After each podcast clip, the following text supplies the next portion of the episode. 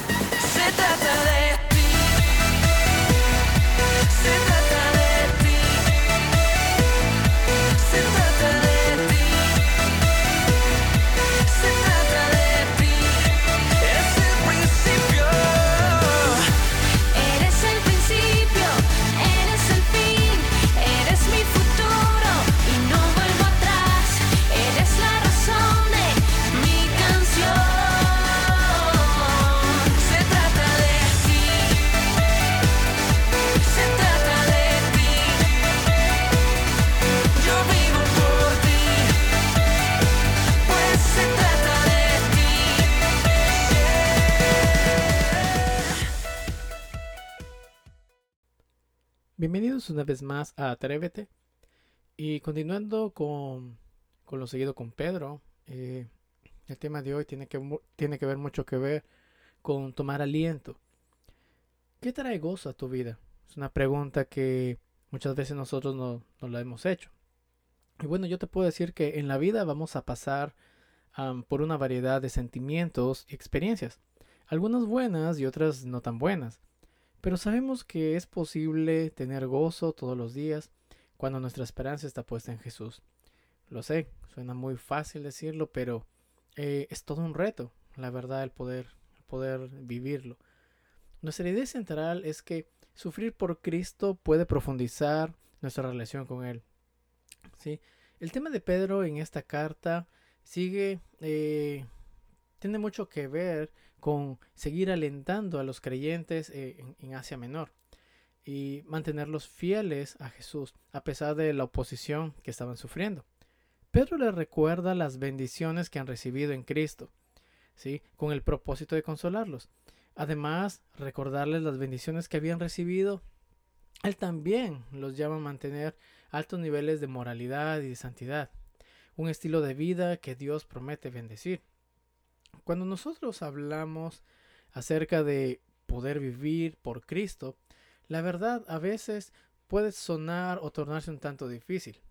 Más, aunque más porque nosotros vivimos en un mundo corrupto, eh, lleno de pecado, y mientras estemos en este mundo todos vamos a experimentar los efectos del pecado.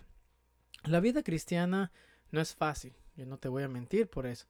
De hecho, es una batalla constante con Satanás.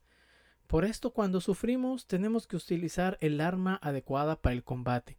En este caso, el arma correcta es poseer la mente de Cristo.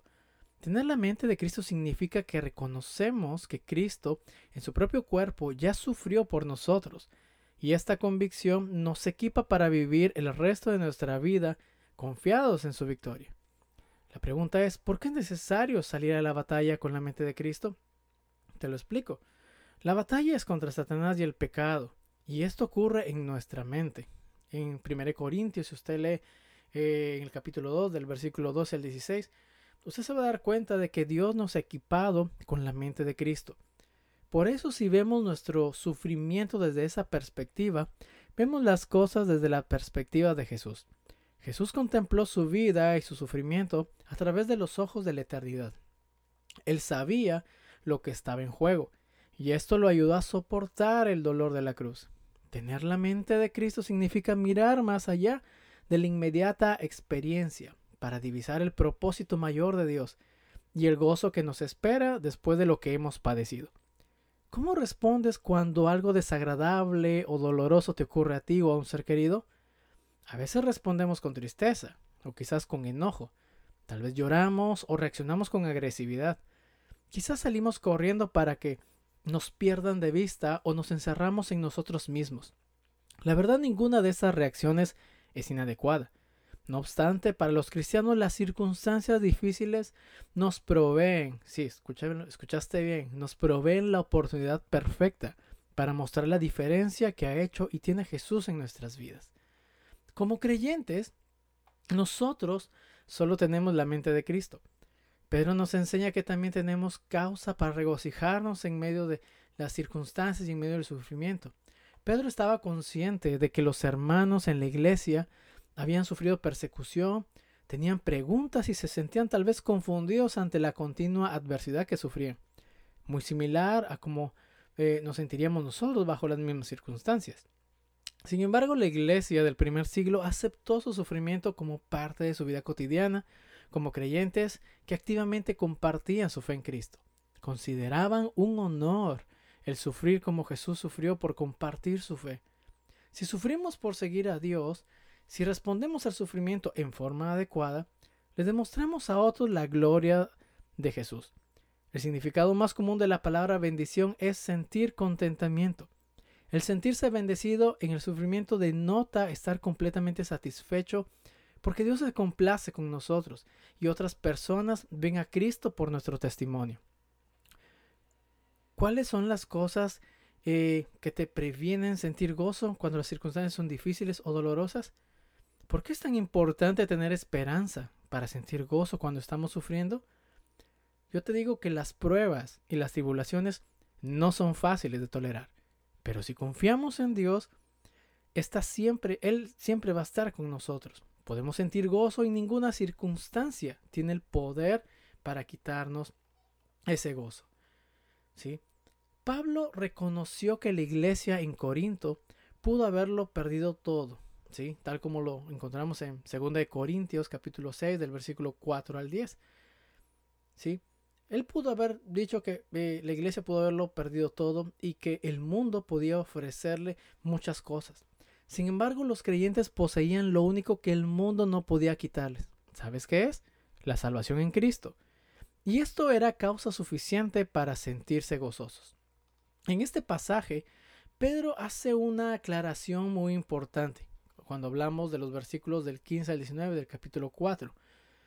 Él explica que el sufrimiento del cual habla es el sufrimiento que uno siente por hacer el bien. ¿Sí?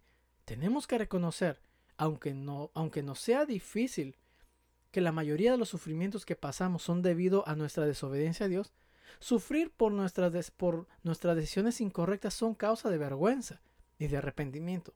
Mas no hay vergüenza cuando nuestro sufrir se debe a que seguimos a Cristo.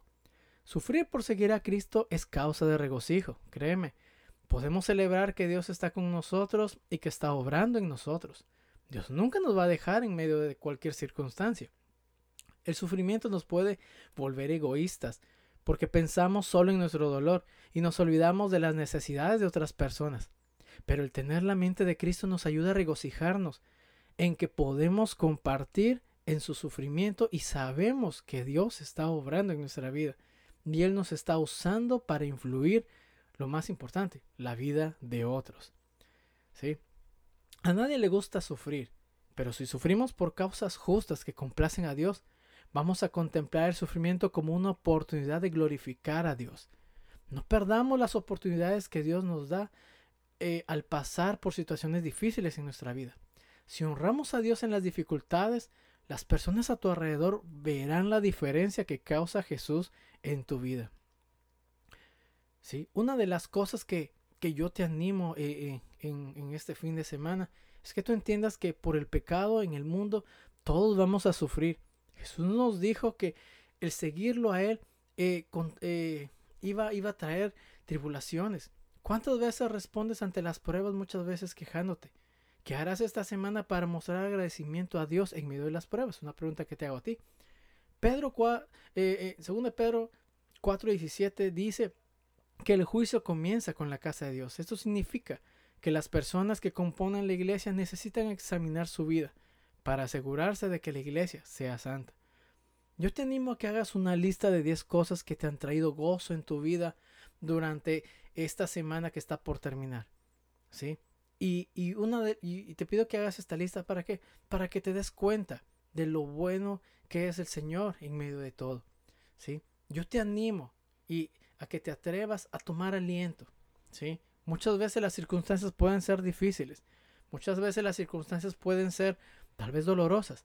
Pero cuando nosotros tomamos aliento en el Señor y ponemos nuestra esperanza en Él, las cosas son llevaderas. Y lo más importante, trae bendición para nuestras vidas y para el resto. Así que atrévete a tomar aliento y atrévete a ser diferente. Dios te bendiga.